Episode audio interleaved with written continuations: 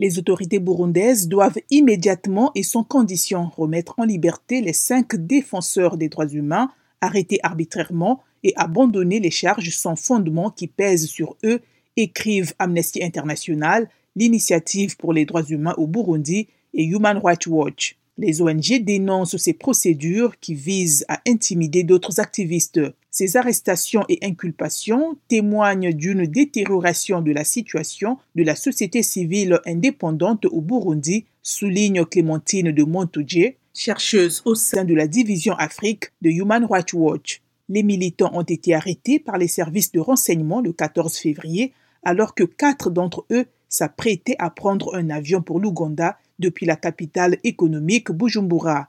Ils ont été ensuite inculpés pour ces motifs. Les accusations ne semblent s'appuyer que sur leur lien avec une organisation internationale étrangère et le financement qu'ils ont reçu de sa part, notent les ONG, sans donner plus de détails. En février, le ministre en charge de la sécurité, Martin Itéressé, avait affirmé qu'il y a une grande probabilité qu'il y ait risque de financement du terrorisme à travers ces fonds-là. Parmi les quatre militants arrêtés à l'aéroport figure Sonia Ndikumasabo, présidente de l'Association des femmes juristes du Burundi et ancienne vice-présidente de la Commission nationale indépendante des droits de l'homme. Le cinquième détenu, Prosper Ounyangue, membre de l'Association pour la paix et la promotion des droits de l'homme, a de son côté été interpellé à Ngozi.